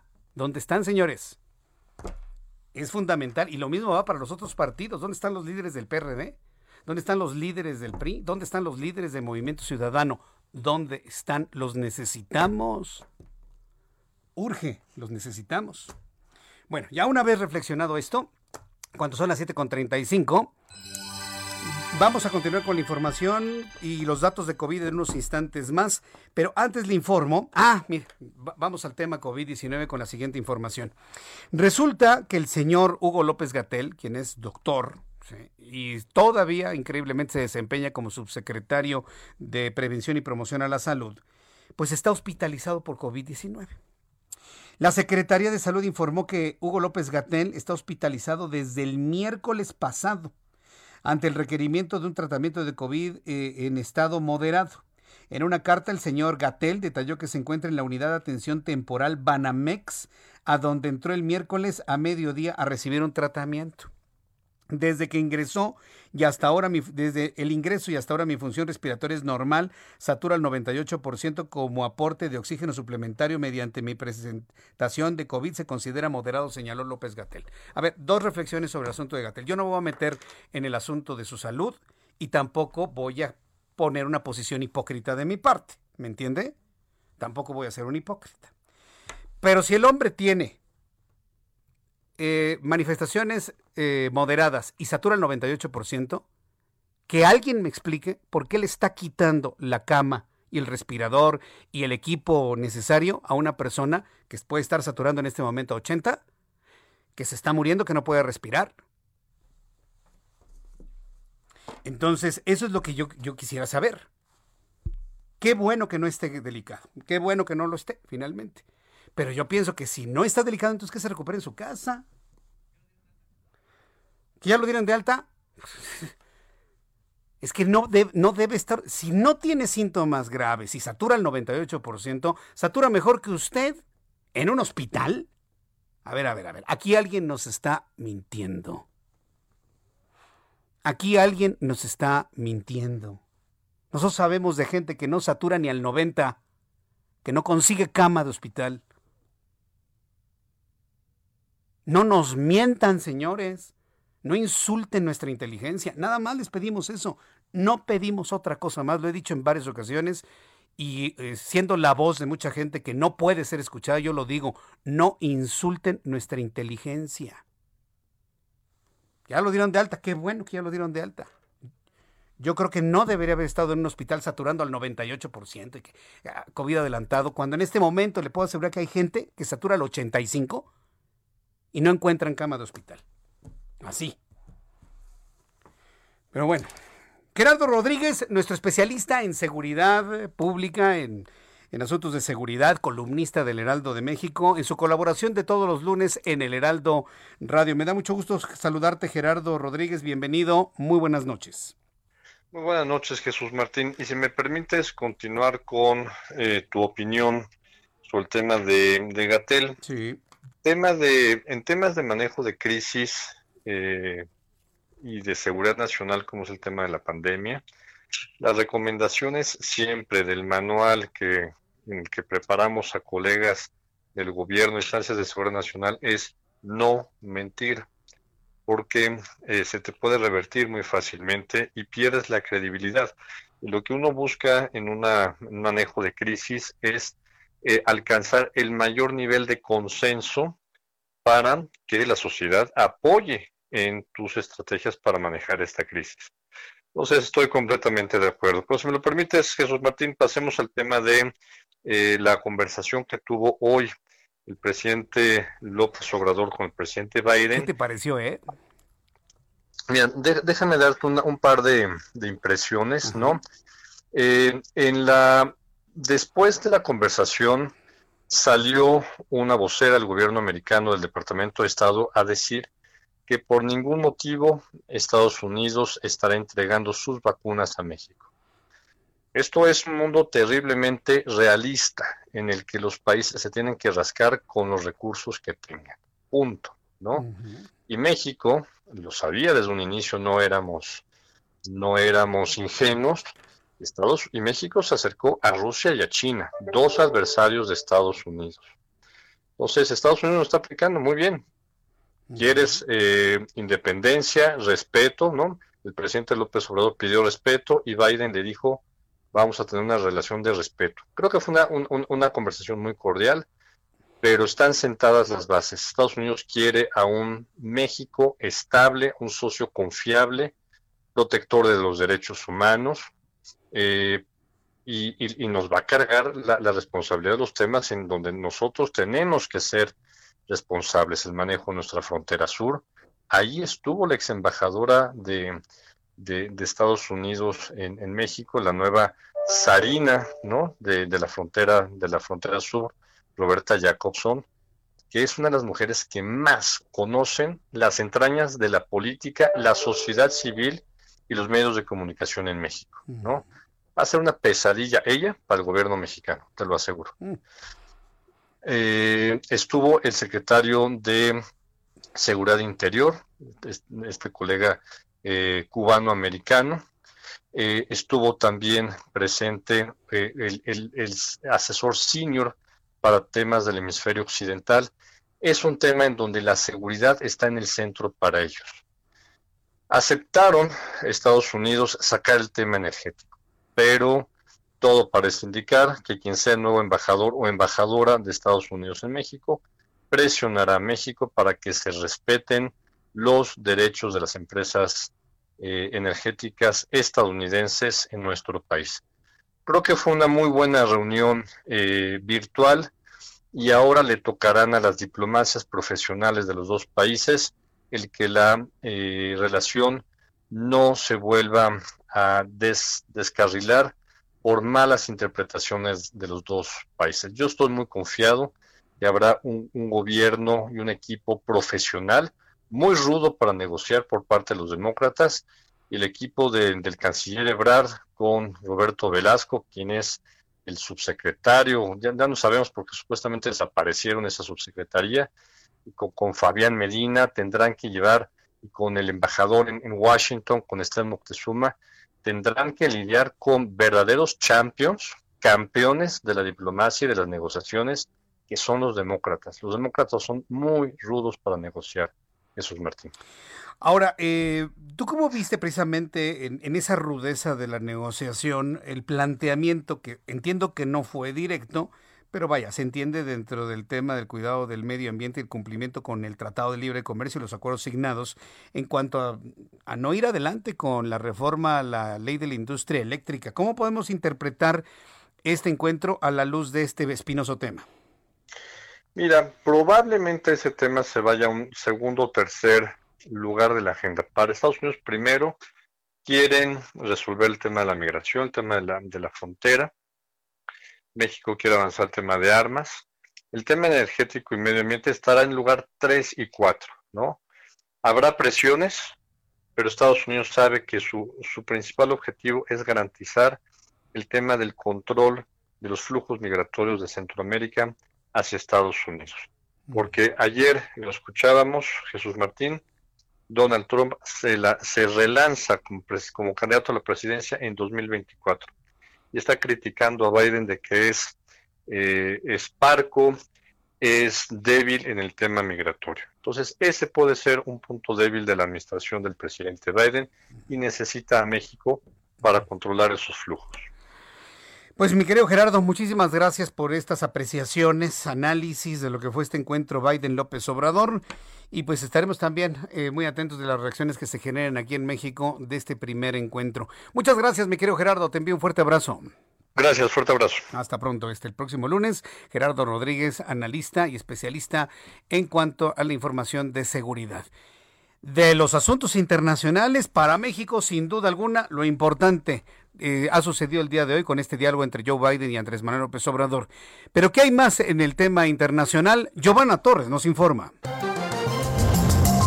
De París declaró culpable de corrupción y tráfico de influencias al expresidente francés Nicolas Sarkozy. El político de 66 años es condenado a tres años de prisión. Sin embargo, tendrá derecho a pagar la condena en su casa con un brazalete electrónico. La filial de la farmacéutica de Johnson Johnson, Janssen, prepara ensayos de su vacuna contra COVID-19 en menores, incluidos bebés recién nacidos, embarazadas y personas inmunodepresivas. La Organización Mundial de la Salud aseguró que son pocas las posibilidades de vencer al COVID-19 a lo largo del 2021. El director de emergencias del organismo, Michael Ryan, afirmó que es poco realista creer que el mundo y su población vencerán este año la pandemia. Antes de abandonar la Casa Blanca, el expresidente Donald Trump y su esposa Melania recibieron discretamente la vacuna contra el coronavirus, reveló un asesor del exmandatario al periódico The New York Times. Casi un año después de la primera muerte conocida por coronavirus en Estados Unidos, activistas y grupos comunitarios están pidiendo a los funcionarios que honren la memoria de más de medio millón de estadounidenses que han muerto proclamando el primero de marzo como un día conmemorativo del COVID. Más de mil vacunas contra el COVID-19 se desperdiciaron en Japón, después de que las temperaturas de almacenamiento se desviaron de un rango requerido debido a un mal funcionamiento del congelador, informó el Ministerio de Salud, el primer caso de vacunas desperdiciadas en el país. Colombia se convirtió en el primer país de América Latina en recibir vacunas contra el COVID-19 a través del mecanismo global COVAX. El país sudamericano recibió 117 mil vacunas de Pfizer BioNTech. Para Noticias de la Tarde, Giovanna Torres. Muchas gracias, Giovanna Torres, por la información. Datos de COVID-19. Según lo que ha dado a conocer la Secretaría de Salud el día de hoy, 2.343 mexicanos se suman a la lista de contagiados, 2.089.281. Número de fallecidos, 437. Recuerda, es lunes, ¿eh? 437 para un total de 186.152 mexicanos fallecidos por COVID-19. El índice de letalidad se mantiene altísimo en 8.90%. 8.90%, el viernes era de 8.88, el jueves de 8.87, en este momento de 8.90. Para los que me preguntan qué significa de cada 100 contagiados, 9 mexicanos se mueren. Se contagian 100, 9 se mueren de COVID-19. Aquí en el estudio, Roberto San Germán. Qué gusto saludarte, mi querido Roberto. Bienvenido. Ah, el gusto es mío, mi querido Jesús Martín. Buenas tardes. Viene con la espada desenvainada sobre el tema del Canelo. no, no, no. No, no, no vengo. Mira, te voy a decir una cosa. Yo sí estoy de acuerdo que alguna vez, Ajá. digamos, hubo rivales muy fáciles para hacer una carrera. Sí. Pero hoy no es culpa de él. Eh, a ver, eh, te lo platicaba fuera del aire. Sí. El problema es para el Consejo Mundial de Boxeo. Si tú tienes como retador número uno Abni Gildirim, yo como boxeador campeón, tengo esa defensa obligatoria. Cada campeón tiene que hacer tres defensas por lo menos en el De su año. título. De su título, exponer el título tres veces, por lo menos. Por Ok. contrato. No, porque así está estipulado. Así está estipulado. Sí, así el Consejo Mundial, la Organización, la Federación y la Asociación Mundial de Boxeo. Todos ellos está estipulado que por lo menos lo tienes que hacer cada cuatro meses. Es lo que La haces. defensa para- del título. Exacto, la defensa del título, ¿no? Si te ponen a ese retador obligatorio como el número uno, si tú no te presentas, dejas vacante. Te quitan el título. Dicen, pues no, se lo vamos a dar al otro, se queda vacante, ¿no? O hay otra pelea entre Yildirim y otro. Perdón, aquí es la cuestión de cómo encontraron a este hombre, cómo el Consejo Mundial de Boxeo permitió que este hombre fuera su retador oficial número uno. Dos años de no pelear. Pues llega el Canelo, se tiene que trepar al ring. Sí. Oye, brother, pues si te ponen un costal, Sí. pues le pegas al costal. Sí. No es culpa del boxeador, sí es culpa del organizador, como tú dices, porque pues sí lo puedes manejar como un fraude. Oye, pues este brother va a ganar rápido. ¿Por qué? Pues porque el otro ni siquiera venía preparado. Ya no salió al cuarto round. Dice el, el- el- el manager que ya no respondía. Le preguntaban en la esquina y, de- y que el cuate no le respondía. Entonces, pero, ¿sabes cuál es el problema, mi, mi- mi querido Jesús Martín? Que todo el mundo está acabando al Canelo. Pero qué culpa tendría el Canelo. Es como si, a ver, vamos a ponerlo. Si a ti te dicen que tienes que ir a transmitir a Chiapas, Pues yo voy a Chiapas. si no vas, te pueden correr. Sí, sí, por lo menos una sanción y me castigan. Es lo mismo. Es, es que es igualito. Porque era obligatoria Sí. esa defensa con este hombre. De repente sale esto, pues sí hay que decirle al consejo, oye, brother, cuando hagas tus, ahora sí que tus rankings, pues ve al boxeador que le vas a poner, ¿no? Porque al que le estás, lo, está- lo están surtiendo es al Canelo. Y ya van varios periodistas. Y ya el problema es que el Canelo Team ya les está contestando. Ya contestó de Reynoso. Y, y de mala manera. Porque dicen, oiga, ustedes no a ustedes ningún, como se dice vulgarmente en México, ningún chile les embona. Oye, entonces lo que me estás diciendo es, es más grave de lo que parece, porque entonces los supuestos analistas deportivos en otras cadenas no conocen lo que se estipula, porque si, si critican al Canelo es porque entonces no están enterados de que necesita defender el título No, tres sí, sí, veces. sí lo, sí lo conoce, pero, Pero- que es, a ver, ahora tú anteriormente teníamos un tipo de periodismo, hoy tú lo ves de otra forma. ¿Qué, qué es lo que está pasando con el periodismo? Hoy, hoy te pones a hablar de deportes y se ponen a darse hasta con la cubeta y se pone a decir que tu hermana y que se pone a decir, o sea, ya se perdió lo que era lo que era en su momento hablar de deportes. Ahora son programas tipo entre las mejores familias o esas cosas. Co- Como el de Sí, los espectáculos, ¿no? Exactamente. Sin decir y hablando, porque exacto. se pueden enojar. Ajá, hablando de, y hablando de deportes. De deportes. O sea, cuando realmente, pues esa no era la polémica. A ver, ¿de cuándo acá el conductor, el comentarista es parte? Es parte. Tú eres, era como, a ver, los que nos dedicamos a esto somos como los juglares. ¿Qué hacía el juglar en el pueblo? Pues nada más cantar la nota y ya. se paraba en la esquina de, de- de- ahora sí, de la plaza principal a decir la nota. Ahora resulta que hasta eres parte del juego, perdón, pues no, porque yo no me subo al ring. Sí, es lo que veo, Yo- que, que fulano le dijo al otro y que fulano... No, pero se están pegando, pero de verdad, como pleito de vecindad. Que dices, a ver, ahora resulta que es un show. Y eso está muy mal, a mí, a mi parecer. Tú ves los Estados Unidos, cuando tú ves realmente un programa de deportes en Estados Unidos, por eso nos llevan a la delantera. Pues porque los ves, se dedican a analizar el, el deporte. Allá no están viendo si el árbitro, allá no están, o sea, no se meten en esa, es que si robó, que si no, a ver, allá se pone a ver el partido. ¿Jugaste bien o jugaste mal? Porque son las cosas. El señor está haciendo su chamba. Él se tuvo que subir a boxear con un bulto. Hoy lo dijo Mauricio Sulaimán. Tenemos que ver ahora cómo vamos a cambiar las reglas para tener este tipo de retadores. Pues, se dieron, retadores, pues claro, ¿no? se dieron cuenta que, pues, a ver, el tipo no boxeaba. A ver, tú te imaginas, porque a veces es un peligro. Dos años de no haber boxeado, te subes con un tipo como el Canelo, de un golpe te pueden matar. Sí, por supuesto. O te dejan mal. Pues dices que ya no contestaba en el cuarto En round. el, en el tercer round ya dice el entrenador que cuando le preguntó algo ya para el cuarto aventó la toalla y dijo, no, brother, pues te van a matar. O sea, creo que sí debemos darnos cuenta también eso. Y pues desgraciadamente, el problema es que sabes qué ha sido, que a ti y a mí nos tocó, y a mucha gente que te siguen en tus redes sociales, a los cuales saludo, pues nos tocó unas trilogías de maravilla. La de Tommy Hearns, con Ray Sugar Leonard y con Manos de Piedra Durán. No. Las de los mexicanos, las que teníamos. Pero antes tenías otro tipo de retador. Hoy, porque te voy a decir que ha pasado también, el boxeo ha perdido mucha afición y ha perdido a muchos personas que lo practican porque se han ido a las artes marciales mixtas. No nos olvidemos, las artes marciales mixtas le está quitando público y le está quitando gente que quiere estar ahí. Entonces, también tenemos que ver. Y no nada más es culpa del Canelo. A mí me Sí. queda claro que también tiene que ver la situación de que él también organizaba esta pelea. Pues ya tenía, como dices tú, ya sabía que iba a ser rápido porque en, en tres, cuatro meses tiene la de otra en, en mayo es con Sí. Sanders. Que dicen que se podría darle. Pero ya no sabemos porque nos han dicho 20 veces.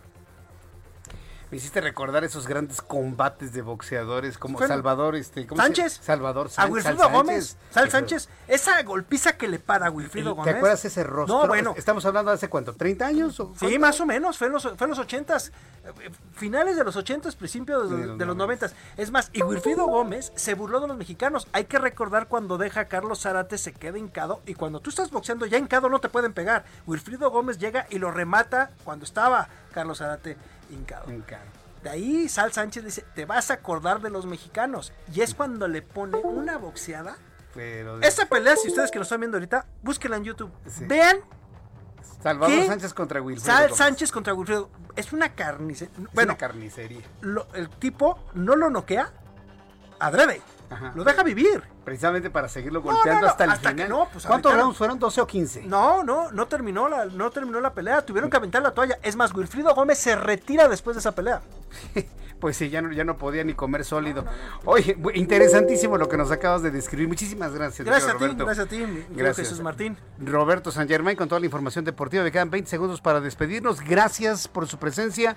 A nombre de este gran equipo de profesionales de la información, le invito mañana a las 2 por el 10, 2 de la tarde por el canal 10 de su las noticias con Jesús Martín Mendoza y en la radio, 6 de la tarde, 98.5 de FM y en una enorme red de emisoras en todo el país. Lo espero mañana a 6 de la tarde. Por su atención, gracias.